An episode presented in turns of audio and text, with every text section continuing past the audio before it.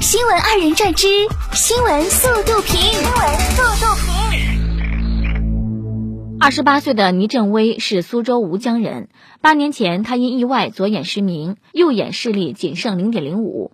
他借助水晶球看书学习，最终通过执业医师资格考试。今年从长春中医药大学针灸推拿学研究生毕业。他说：“不管遇到什么困难，都会坚持。”世上无难事，只怕有心人。加油！教育部基础教育司副司长于伟月在十号新闻发布会上表示，对于杜绝将学生作业变成家长作业这个问题，教育部的态度是一贯的、坚决的。对于违反有关规定，特别是布置惩罚性作业、要求家长完成或批改作业等明令禁止的行为，发现一起严处一起。挺好，三十二个赞。近日，山东荣成一男生宿舍集体健身视频走红。张同学介绍称，大家在三名体育生的带动下做开合跳、背人深蹲等。拍视频是希望更多人来督促自己坚持。连宿舍里体重二百四十斤的同学，现在也跟着一起健身，希望他瘦身成功。啊，挺棒的，但是楼下不会找上门吗？十二月七号，南京的一位六个月大的宝宝在家里吃饭时，坐在自己的婴儿椅上，用自己的小奶音第一次喊爸爸。爸爸听后激动的瞪大了眼，欣喜又激动，不知道说些什么。现在想想，在我儿子开口叫爸爸前，我不知道对他喊了多少声爸爸。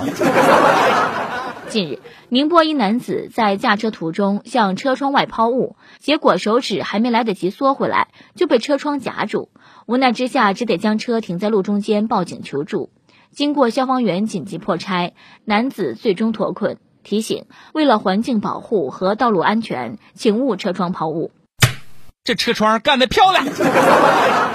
花生瓜子星人的福音来自华东理工大学的项目团队，发明了一款花生葵花籽零食剥壳机。一位指导老师，五位学生，耗时两年多次改良，不仅获得了三项国家专利，更在全国大学生机械创新设计大赛中获一等奖。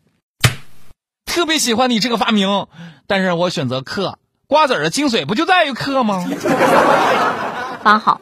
西安翻译学院英文学院二零一七级辅导员自费送考研生养生礼包，礼包内包含了大枣、枸杞、保温杯、熬夜面霜。老师说，学生们为了考研冲刺，经常熬夜，很心疼他们，希望他们在备考的同时注意身体。嗯，这些东西啊，考上了也长期需要。河南新郑。西亚斯学院老教授满含激情指挥合唱的视频在网上走红，网友们纷纷评论太可爱了。对此，吴凌芬教授回应：“可爱是做艺术所需要的，歌可爱我就可爱，需要通过自己带动学生，让学生感受到艺术的美。”奶奶好可爱，我老了也想这么可爱。十二月二号，吉林长春大经路房产产权登记中心，一名七旬左右的老人由家人和陪护人员用担架推着办理业务。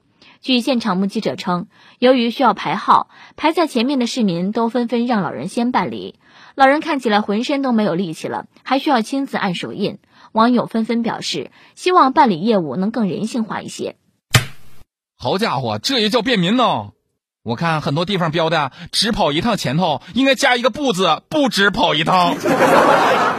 近日，泰国华富里当地居民燃放烟花为猴子庆祝节日，不料数百只猴子被烟花吓得四散奔逃。